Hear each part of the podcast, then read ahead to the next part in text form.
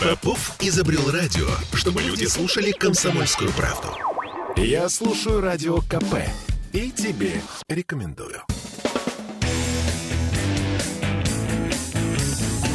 Где деньги, чувак? Здравствуйте. Здравствуйте, уважаемые слушатели. С вами сегодня, как и всегда, в это время программа «Где деньги, чувак?» и я, ее ведущий Дмитрий Прокофьев. Это радио «Комсомольская правда» в Санкт-Петербурге. И сегодня мы будем говорить об образовании, потому что только что закончился единый государственный экзамен, и сейчас для всех, у кого есть дети, и для закончивших школу, и для самих выпускников школ, для них наступило время выбора вуза, выбора будущей профессии, и э, делать этот выбор приходится в очень непростой ситуации – когда у нас э, система образования, которая, казалось, столько лет ориентировалась на стандарты баллонской системы, когда у нас вместо привычного нам специалитета в последние 20 лет у нас появились бакалавриат и магистратура, когда у нас э, внедрялись самые разные практики, стандарты и методы образования, и вдруг все разворачивается и вопрос, куда? И сейчас говорят о том, что нам предстоит строить э, новую национальную систему образования, соответственно, а, как мы будем исправлять образовательные программы, чему мы будем учиться, как мы это будем делать, особенно на фоне того, что по данным статистики у нас не то 30, не то 50 процентов выпускников э, вузов работают не по профессии. Да? И Самые разные вопросы задают и работодатели, чему в вузах учат их студентов. Соответственно, и сами студенты спрашивают у преподавателей, э, чему вы учите нас. Да? И я здесь тоже образованию человек не чужой. Я председатель государственной аттестационной комиссии Санкт-Петербургского университета, как раз на, по журналистике. И со мной в студии сегодня э, будут разговаривать люди, которые знают эту проблему с разных сторон. Это э, Елена Евгеньевна Ланина, первый проректор университета при Межпарламентской ассамблее Евразес, Евроазиатского союза. Да? Э, здравствуйте, Елена Евгеньевна. Добрый день.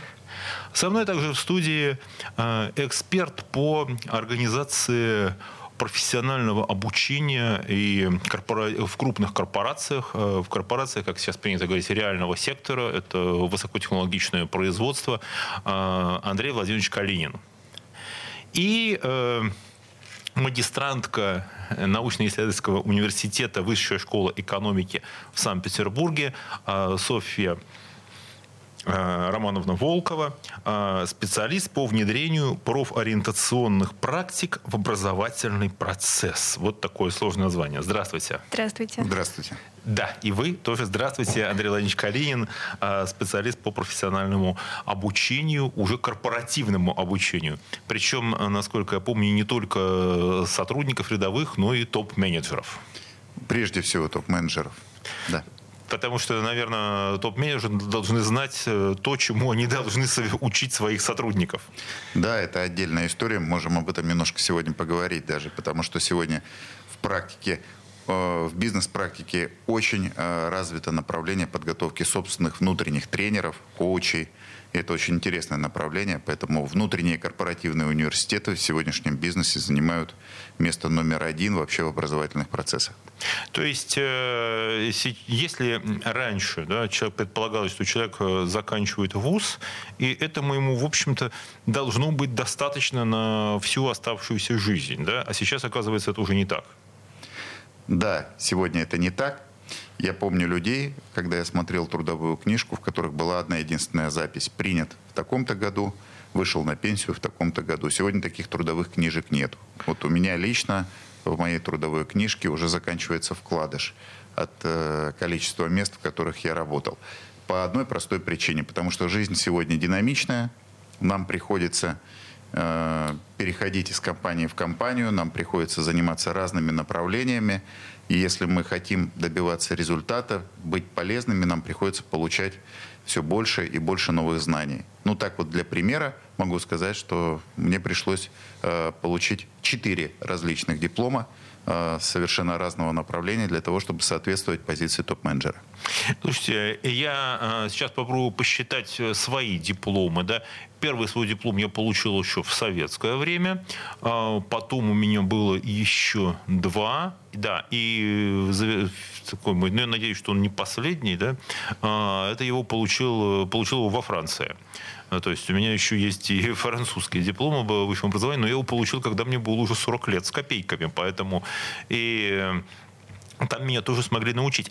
Но а, раз уж мы стали считать количество дипломов, то я хотел бы обратиться к человеку, который знает о дипломах э, и международном образовании, и не только российском, больше, чем, наверное, кто-либо из нас.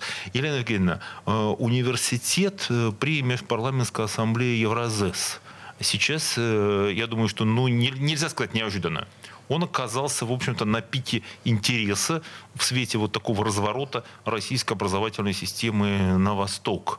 И настроено, очевидно, будет на взаимодействие с вузами в, у наших восточных соседей э, и партнеров. Что вы скажете по этому поводу? Но с нашему университету уже э, больше 25 лет. 27 исполнится в следующем году. Э, и э, мы направлены были на развитие образования на территории э, с Евразес, СНГ сначала, да, потом Евразес, на протяжении всего времени своего существования. Но сейчас мы просто оказываемся единственным вузом в России, и не только в России, вообще на постсоветском пространстве, у которого накоплен опыт взаимодействия с нашими экономическими партнерами из стран Евразес.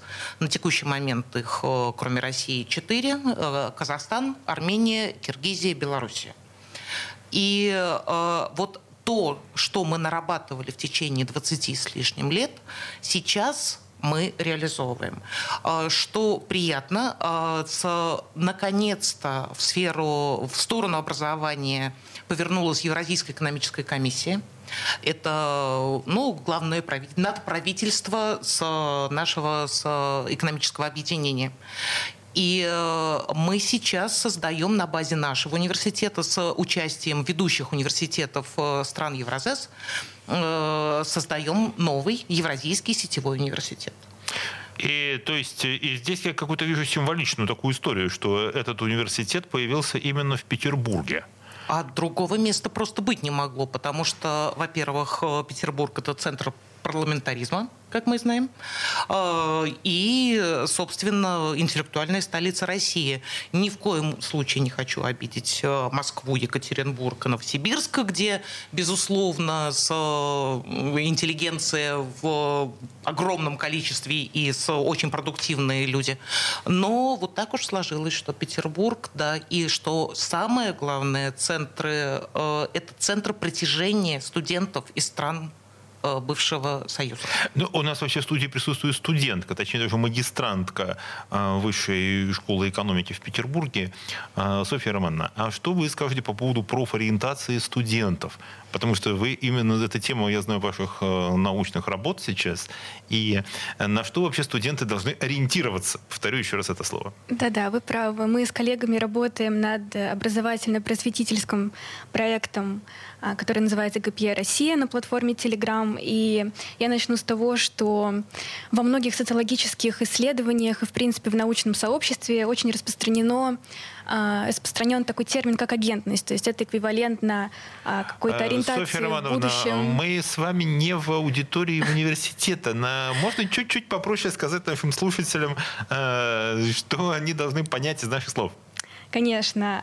Я хотела сказать, что у молодежи сейчас отсутствует понимание будущего, зачем они учатся, для чего они учатся, какую правильную образовательную траекторию им выбрать. И из-за этого, конечно, возникает проблема неудовлетворенности в будущем э, своим образованием, непонимания как э, и куда им идти работать. Я перебью вас. А вы э, поступали и на бакалавриат в высшей школу экономики, или вы уже пришли из другого вуза? Да-да, я э, закончила бакалавриат ну, а когда, вы, а когда вы выбирали тогда э, вышку, э, что вас э, мотивировало обратиться именно в этот вуз?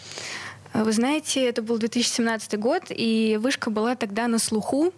Плюс также, я думаю, здесь повлияло мнение моих родителей, которые очень хотели, чтобы я поступила в какой-то передовой вуз. И плюс, конечно, привлекло то, что а, в вышке реализована такая европейская система обучения, десятибальная система, четыре сессии в году. Хотя, конечно, сначала меня это немножко а, испугало. Вот. Но в целом наверное, больше повлияли, конечно, родители. А вот я хотел сказать, здесь очень интересную проблему на самом деле затронула Софья, потому что очень часто родители выбирают для детей какой-то свой карьерный трек, да, и очень часто они хотят, чтобы дети, может быть, э, реализовали э, те возможности, которые люди не смогли открыть для себя, да, вот такое замещение, да, пускай, если я не смог сделать карьеру, пускай мой ребенок сделает эту карьеру, чего-то добьется. Или, например, родители имеют свои представления о том, как будет устроена экономика, как будет устроено будущее. Им кажется, что, ну, кто, кроме родителей, может посоветовать э, хорошую дорогу. Да? А, и о том, а, чем это может обернуться на практике, а, когда кто-то решает за вас, э, что вам делать и чему учиться, мы поговорим сразу после короткого перерыва на новости. Где деньги, чувак? Я слушаю Радио КП, потому что здесь самые осведомленные эксперты. И тебе рекомендую.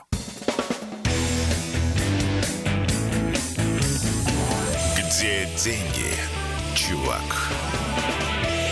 И мы продолжаем э, передачу «Где деньги, чувак?». Это радио «Комсомольская правда» в Санкт-Петербурге. Ее ведущий Дмитрий Прокофьев, э, автор телеграм-канала «Деньги и писец» и э, председатель Государственной аттестационной комиссии Санкт-Петербургского государственного университета. Я упоминаю об этом потому, что мы сейчас говорим об образовании и о том, как выбрать себе э, учебу, вуз, э, образование так, чтобы ваши знания и дипломы превратились в деньги, превратились в карьеру, превратились в ваше успешное будущее. И э, со мной в студии эксперты Андрей Калинин, э, специалист по организации корпоративного обучения в компаниях производственного сектора, э, Софья Волкова, магистрант Высшей школы экономики в Санкт-Петербурге, специалист по внедрению профориентационных практик в образовательный процесс. То есть Софья подсказывает э, будущим студентам о том, как, как им правильно учиться. И э, Елена Ланина, первый проректор университета при Межпарламентской ассамблее э, Евразийского союза. И, э, наверное, я обращусь э, к Елене Евгеньевне э, с вопросом, э, который волнует э, сейчас, я думаю, каждого нашего слушателя, у кого дети поступают сейчас в ВУЗ, и тех, у кого будут поступать на следующий год, и, наверное, самих э, тех, кто закончил сейчас, кто сдал ЕГЭ, поступает. Как поступать? Вообще, что спрашивают вас родители? Я подозреваю, что сейчас у вас 24 часа в сутки, 7 дней в неделю вы даете ответы на вопросы. Скажите это всем. С удовольствием. Может быть, мне тогда будет хотя бы перерыв в звонках от э, родителей выпускников. Э, выпускников школ. Выпускников школ, да, знакомых, мало знакомых, э, которые задают, они в растерянности, потому что, естественно, если мы, работая в образовании, каждый год проходим через процедуру поступления наших студентов, то каждый родитель с этим сталкивается впервые, ну или там второй, третий раз максимум. Да. Поэтому с, если советы от первого проректора. Если ваш студент, да, ой, ваш ребенок уже даже выбрал вуз, в который он точно хочет поступать. Что нужно сделать, кроме того, чтобы подать документы туда? Первое. Посмотреть результаты ЕГЭ. Второе. Нет, перечень, да, перечень ЕГЭ. После этого, кроме э, того вуза, куда ребенок уже точно решил поступать, найти еще три, а лучше четыре учебных заведения, где э, реализуется та же образовательная программа или близкая к ней, э, и где перечень вступительных испытаний соответствует тому, который сдавал ваш ребенок. После этого То не полениться. Собрать запасной парашют. Обязательно. После этого не полениться и отнести или подать онлайн документы в эти 4 или 5 вузов. Понятно, это суетно для с приемных комиссий, но это, я считаю, это жизненно необходимо для с, того, чтобы ребенок поступил все-таки в этом году. Потому что в советской традиции, в российской традиции после школы надо идти сразу же в университет. Это, никаких перерывов, никаких никакого перерывов. Э, с, да, а, но опять же ЕГЭ стареет э, с год от года. Дальше. Э, если ваш ребенок не знает, куда он хочет поступить. Вот нет у него любимого места на карте Петербурга или России, где он хотел бы учиться. Тогда вы, пункт первый, берете список ЕГЭ, который он сдал. Пункт второй, смотрите результат. После этого находите энное количество учебных заведений, согласовываете с ребенком, куда он хочет подавать, и ни в коем случае не ограничивайтесь одним или двумя вузами. В общем, не складывайте все яйца в одну корзину. Ни в коем случае, и... учитывая, как с прошлого года изменилась э, подача согласий, процедура и подача согласий, э, те слушатели, которых дети поступали в прошлом году, они помнят, как в последний момент, например, рухнул сайт Политеха. Э, мы поняли. То есть здесь э, больше вариантов, больше поступлений. И помните о том, что поступая в ВУЗ, вы поступаете не только э, в определенные знания, но еще и в определенную среду, в которой потом вы будете жить и формировать. Андрей, тогда ваш более такой практический. Вы, вот человек уже учится в ВУЗе. Да? А как ему следует готовиться к работе и готовиться к карьере? Карьере. А, ему надо ждать, вот пока пройдет 4, 5 или 6 лет, и потом уже подавать резюме в компании. Или вот прям он поступил, и уже думать о том, где и чем он будет заниматься. Угу. Ну, во-первых, я бы хотел закончить э, с темой, которую Елена подняла. Да? Я хотел бы сказать, знаете, вот как человек практики, я могу посоветовать и родителям, и детям. Помните об одном. Поступление в институт – это не конец, это начало. И не бойтесь ошибаться, потому что на ошибках только мы и учимся. Это первое. Во-вторых, а, отвечая, Дмитрий, на ваш вопрос. А, вот я считаю, что и своим детям это советую. У меня дочка сейчас третьекурсница в высшей школе экономики как раз. И э, вот мы очень рады тому, что она в этом году пошла работать.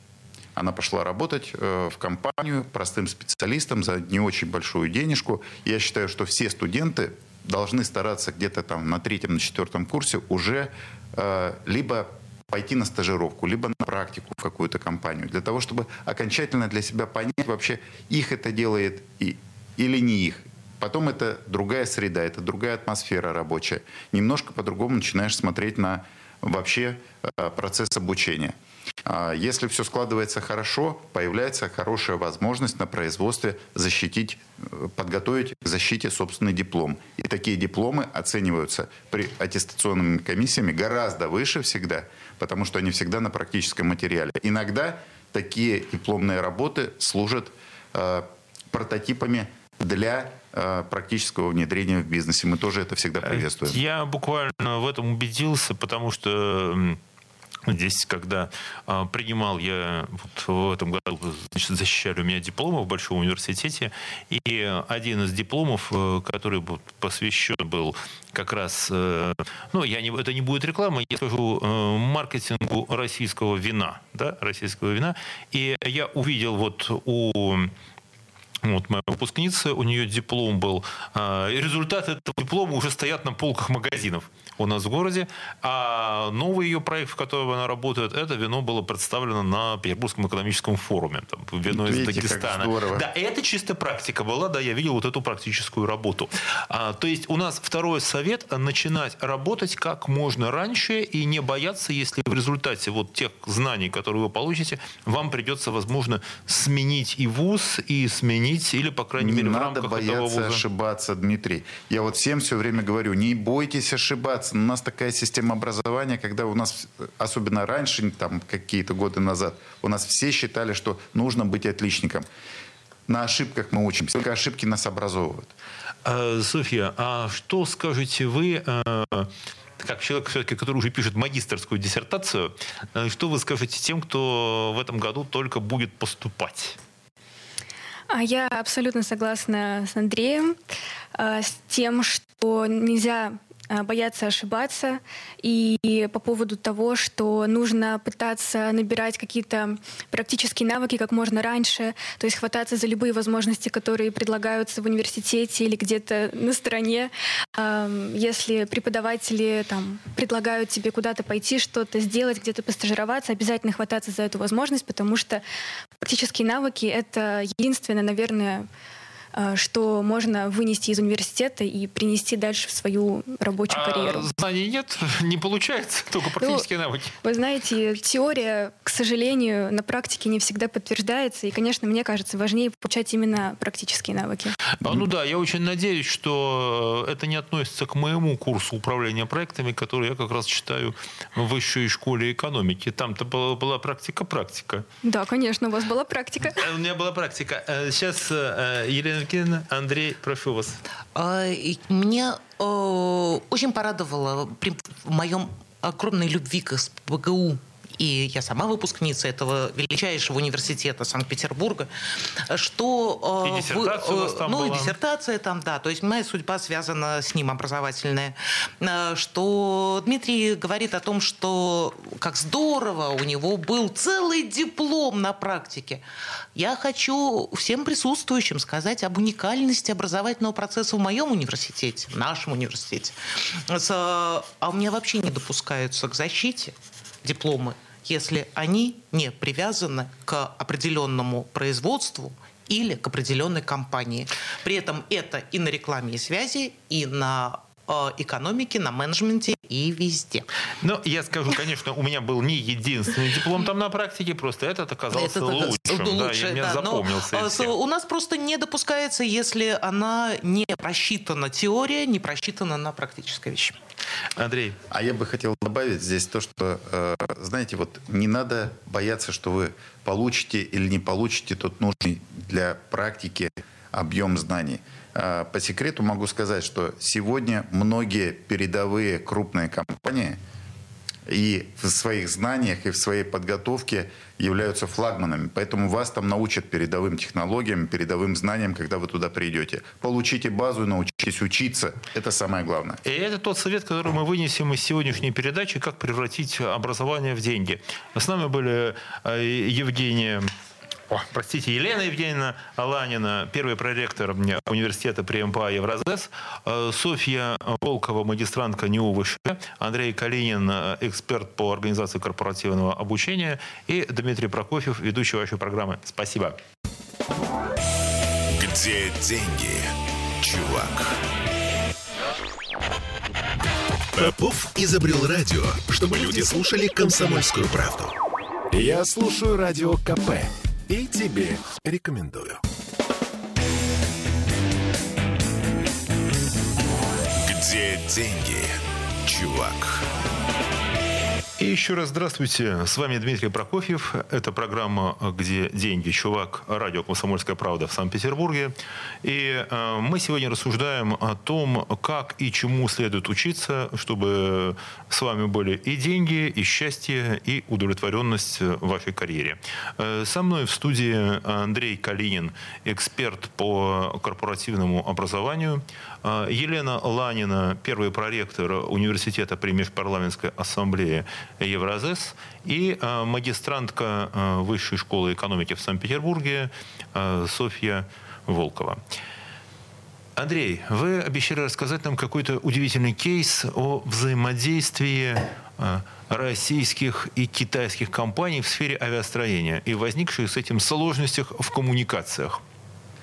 А, да, есть такой кейс в нашей практике несколько лет назад, а, когда была поставлена задача построить советский извините, российский. Советский, чего там у нас наш, сейчас наш каждое слово вспоминают. Да, дальнемагистральный э, самолет, который бы соответствовал всем передовым технологиям, оказалось, что у нас, к сожалению, на сегодняшний день э, нет достаточных компетенций, компетенций в области полимерных материалов и вот этих новых э, легких материалов, крепких прочных материалов, которые необходимы в современном авиастроении. А у и Китая тогда, есть? Да, а у Китая такие э, материалы есть. Но у Китая нет другого. Китайцы не умеют строить фюзеляжи, такие, какие умеем строить мы. Они не умеют создавать такие двигатели, какие умеем создавать авиационные двигатели мы в России. И э, вот на этой почве э, вместе с МАИ, э, УАКом, Объединенной авиационной корпорацией. И Московский авиационный институт. И Московский авиационный институт э, вышли на э, китайских партнеров, и э, в результате родился проект по совместной группе э, наших студентов и студентов китайских, которые два, два года учатся в МАИ, два года учатся в Китае. И вот здесь вот как раз помимо того, что они получают очень хорошие знания, они учатся для реализации конкретного проекта, и э, их сопровождает уже главный конструктор этого проекта с момента их отбора в эту группу. И вот э, по факту как раз расчет на то, что будут вот те самые коммуникации, которые э, дороже денег, что называется, когда партнеры уже с одной и с другой стороны будут с полувзгляда, с полуслова друг друга понимать. В этом э, была одна из главных задумок вообще этого проекта. Чтобы построить хороший самолет, должна быть очень плотная команда, работающая вот в одних терминах на одном языке и обладающая одними и теми же знаниями. И этот проект, он на сегодняшний день достаточно успешен. Ну, мы посмотрим на его результаты. А я хотел спросить, Софья, а вы учитесь э, в высшей школе экономики. У вас есть э, вот студенты из э, восточных, скажем так, стран? Там Китай, Вьетнам, Индия, может быть? А, вы знаете, да, у нас есть одна студентка, Линхан Гок. Я передаю ей привет, если она вдруг слушает нас. Конечно, слышит. А, но здесь надо сказать, что на самом деле ей довольно тяжело приходится учиться у нас в университете, поскольку программа англоязычная.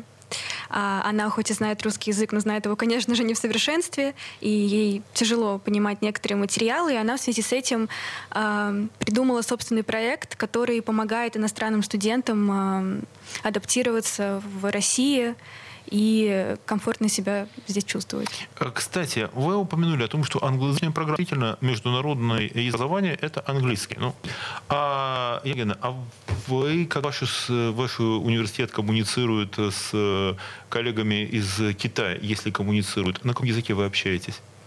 Э, с... Вот знаете, что меня очень радует? Что русского хватает.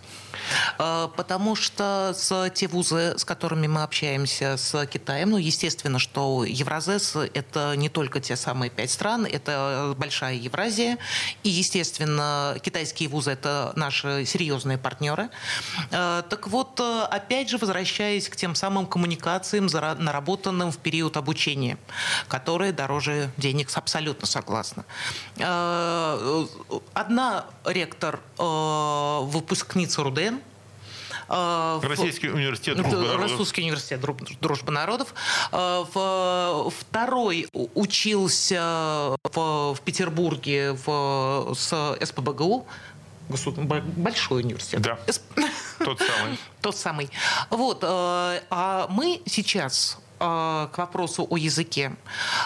Уже в этом году начали потрясающую программу дипломную.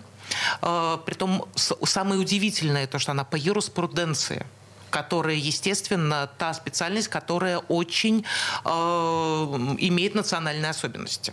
Так вот, наши студенты э, учатся параллельно у нас и с, по программе двойного диплома с э, столичный педагогический, Пекинский столичный педагогический университет. Э, и э, учатся наши студенты при этом на китайском. Вот здесь э, всегда возникает такая пауза, где вы берете студентов, которые так хорошо знают китайский.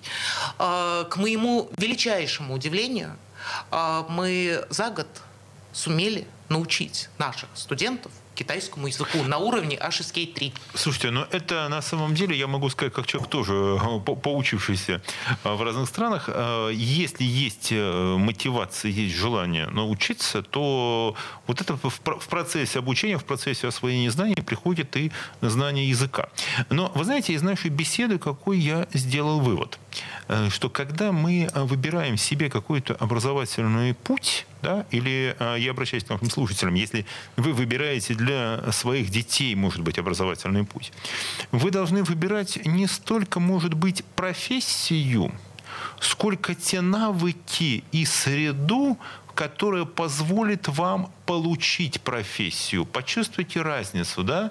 Понятно, э, то есть вам нужно будет понимать, что вы входите в какое-то новое пространство, в котором вам нужно освоить э, навыки взаимодействия, навыки постоянного какого-то самообразования, э, навыки э, знать новые языки, да, какие-то, и э, взаимодействовать с огромным количеством людей и все время быть готовым к изменению этой ситуации.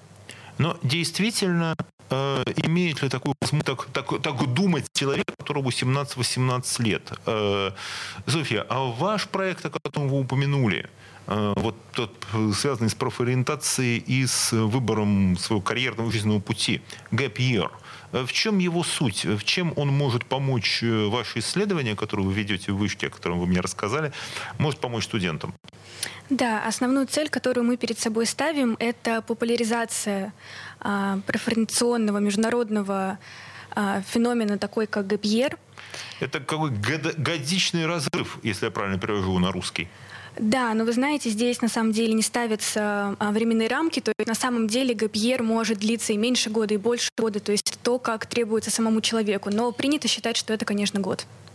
Э, то есть это год э, чего? Это год безделья, год обучения, год какой-то работы. Что значит разрыв на год?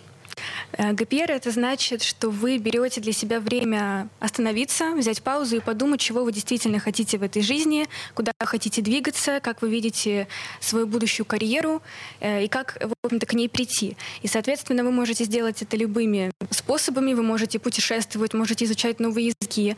А вы также можете, допустим, пересдать ЕГЭ, если вы недовольны своими результатами или если в процессе передумали поступать туда, а, куда планировали сразу же после окончания школы. А, вы также можете заниматься стажировками, волонтерствами, в общем, все, все, что душе угодно. Главное, чтобы это помогло вам понять себя и чего вы хотите.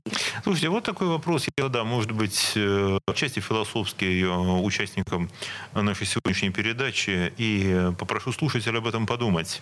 Если бы э, вам представилась бы сейчас возможность, действительно, кто-то сказал, знаешь, я тебе дам, вот Бог сказал бы, я тебе дам перерыв, и ты сможешь заново пересмотреть свою карьеру и свою жизнь. Вы бы что-нибудь изменили в ней или нет? Я прошу ответить только да или нет.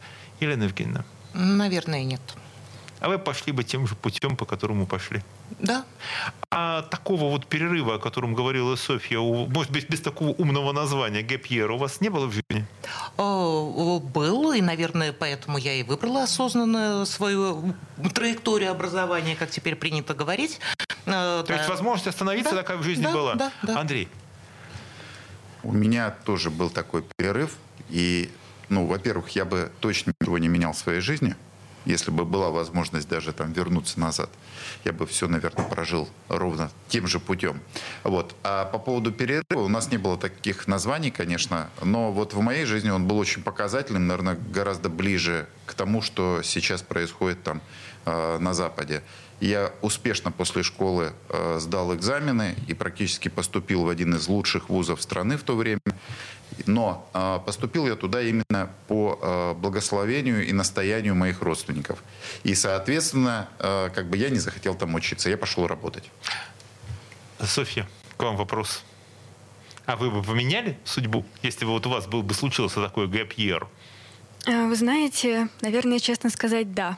Я не то чтобы э, счастлива и не считаю правильным тот путь, который я выбрала изначально. И можно считать, что первое мое образование бакалавра, оно, наверное, все-таки а, не оказалось для меня действительно значимым и действительно тем, чем я хотела бы заниматься в жизни. Но мы об этом поговорим после перерыва, о чем нам заниматься в жизни. Где деньги, чувак? Я слушаю «Комсомольскую правду», потому что «Радио КП» — это корреспонденты в 400 городах России. От Южно-Сахалинска до Калининграда. Я слушаю «Радио КП» и тебе рекомендую. Где деньги, чувак? Мы продолжаем э, передачу «Где деньги, чувак?» Это радио «Комсомольская правда» в Санкт-Петербурге. Э, в студии ведущий Дмитрий Прокофьев. И со мной Елена Ланина, первый проректор университета при Межпарламентской ассамблее Евразес, магистрантка э, Высшей школы экономики Софья Волкова и эксперт по организации корпоративного обучения в компаниях производственного сектора Андрей Калинин. Мы в первой части заговорили о том, что как часто родители выбирают э, образовательный трек, как это модно сейчас говорить, и фактически судьбу, карьеру для своих детей. А к чему это приводит на практике? А, Софья, а вы изучали этот вопрос в ходе своих исследований в университете? Да, мы проводили исследования о выборе образовательных траекторий а, школьников, в особенности также студентов колледжей и университетов, и а, основывали а, свои наблюдения также на многих исследованиях в образовании. И, в общем-то, проблему можно сформулировать как пассивный выбор образовательных траекторий школьниками, какой-то выбор из стандартного набора, то есть это, например, экономисты, юристы, врачи, инженеры. То есть человек себе э, слабо представляет на самом деле, чем он будет заниматься. Пассивный выбор – это когда решают за него. И что в итоге? Вот человек пассивно оказался в институте, да, сам не знал. Э, вот, учился, сдавал экзамены, и вдруг э, проснулся в аудитории, уже с, слушает профессора и не знает, что ему сказать. Да, конечно. А, Все это приводит к дальнейшему непониманию, куда идти работать, где он может пригодиться, в какой сфере, а, к низкой эффективности на рабочем месте. А цифры у вас есть какие-нибудь под рукой, которые могли бы сказать, сколько на самом деле людей потом оказываются, студентов, недовольны выбором своей вот этой образовательной траектории?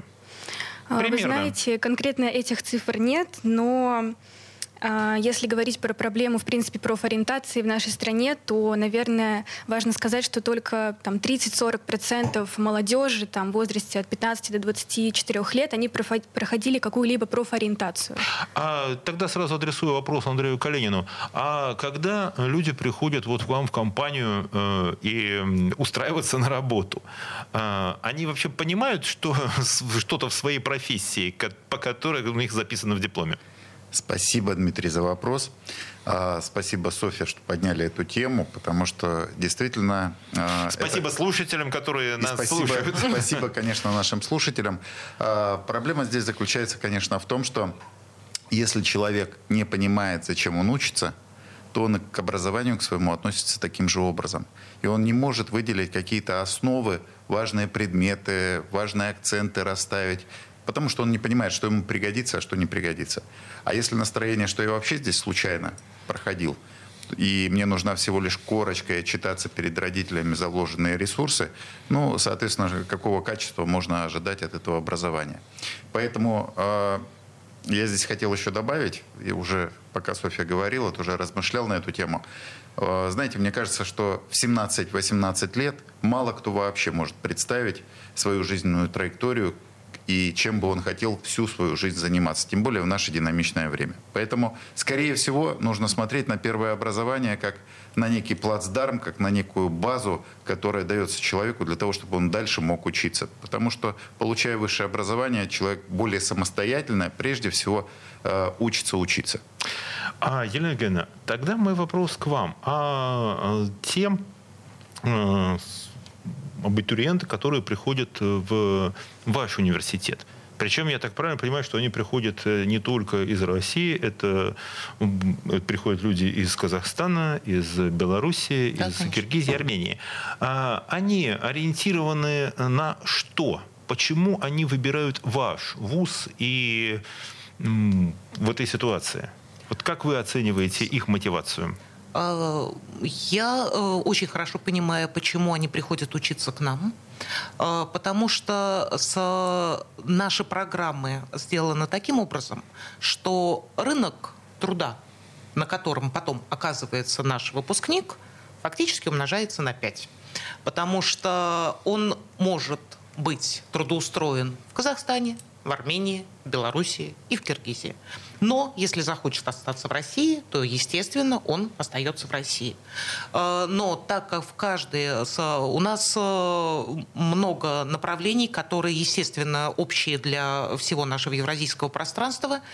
Это экономика, менеджмент, юриспруденция, таможенное дело, э, которое с учетом таможенного союза и принятия таможенного кодекса становится все более актуальным именно в, в, в таком разрезе, евразийском разрезе. Я правильно понял, что э, если, допустим, я бы пришел к вам учиться, то представить uh-huh. себя, то я получил бы знания э, еще и о, вот, допустим, к, там, казахстанской или армянской Безусловно. специфике э, ведения бизнеса и э, юридического поля и э, каких-то особенностей этой экономики. Да, да, да. Но мало того, что вот вы бы получили знания, связанные с другими странами, членами Евразес, вы получите то, о чем никто еще не сказал. Вы получите самые крепкие связи, которые сохраняются на всю жизнь на территории евразийского пространства на территории пяти государств, которые, соответственно, самый те самые, да, да, да, те самые однокашники, которые помогут в любой ситуации. И когда тебе нужно при закрытии границ в сторону Европы каким-то образом очень дефицитные товары, закупить другим образом. Мы вас поняли. Мы, э, да, сейчас параллельный, параллельный импорт уже разрешен. Да, да, да. Однокашники тебе всегда помогут. И вот эта атмосфера единства пространства, единого пространства, то, что мы в едином образовательном пространстве, в едином языковом пространстве находим. И у наших студентов проблемы вот, скажем так, работать или в Каза... там, где есть работа, и там, где лучше условия, у нас нет этой проблемы. А вот э, если примерно сказать, э, вот если примем все э, вот, ваших выпускников за 100%, сколько их примерно, вот если распределить по странам Евразес? Ну, естественно, 80% это Россия. Ну, просто потому что нас больше. И, с, но Россия с перспективой трудоустройства в этих конечно, республиках. Конечно, конечно. Но на самом деле наши студенты и в Петербурге, и в России очень хорошо трудоустраиваются. Мне очень приятно периодически оказываться не самом приятном месте, например, в Следственном комитете, потому что там наши выпускники. В прокуратуру любого района, там наши выпускники. В суд любого района, есть, там наши выпускники. И Сбербанк, там наши выпускники. И понятно. И, э, скорее всего, и в, также, если придем там, в Следственный комитет или в прокуратуру Казахстана, там тоже будут ваши выпускники. А, знаете, как э, мне э, порадовало, мы как-то э, улетали из Казахстана, проводя выездную сессию для студентов, которые не смогли приехать в связи с ограничениями. И когда в аэропорту при таможенном досмотре, ну, все равно, когда есть... Э, нас э, с ректором радостно встречали наши студенты. Понятно. Со словами, ну, что вы, конечно, в первую очередь. Было приятно. Андрей, тогда вопрос сразу к вам. А вот сейчас российским компаниям придется разворачиваться, тоже разворачиваться на восток и перемещать свои бизнес-активности из привычных территорий, ну, например, в тот же самый Казахстан, да, как вы сейчас ряд российских российских компаний э, туда направились. А вот э, что у нас э, с тем, что называется вот этим вот межкультурным контактом? Как, что делать? Как вы будете в этом случае учить ваших работников да, из других республик? А, Дмитрий, вы зацепили сейчас сразу несколько комплекс целых проблем, которые существуют в бизнесе. Во-первых, Сегодня э, бизнес транснационален вообще сам по себе. Сегодня э, во многих компаниях можно встретить сотрудников, э, представляющих абсолютно разные точки земного шара. И вопрос культуры межнациональной и работы в этой среде транснациональной – это сегодня очень большая проблема. И для многих основателей бизнесов, которые пытаются выходить куда-то за рубеж, работать, либо э, здесь они приглашают приглашенных топ-менеджеров, приглашенных специалистов из-за рубежа. возникает, часто возникают вот эти сложности, связанные с непониманием культурных особенностей. И сегодня очень важно вообще в вузах, на, на мой взгляд, как бы давать э, коммуникационных э, навыков не столько профессиональных, сколько коммуникационных, потому что от этого начинается вообще качество взаимодействия и качество работы в любом бизнесе. Это вот очень важная история. А про э, тот вопрос, который вы сформулировали, насколько важно для бизнеса, знаете, это всегда было важно. Э, всегда было важно, и э, поэтому по конкретным примерам каким-то бизнес э, лично выступал зачастую на моих глазах инициатором международных программ. Я такие программы в свое время делал. И вот об этих международных программах мы э, поговорим э, через несколько минут. Э, с вами Дмитрий Прокофьев и передача «Где деньги, чувак?». Где деньги, чувак?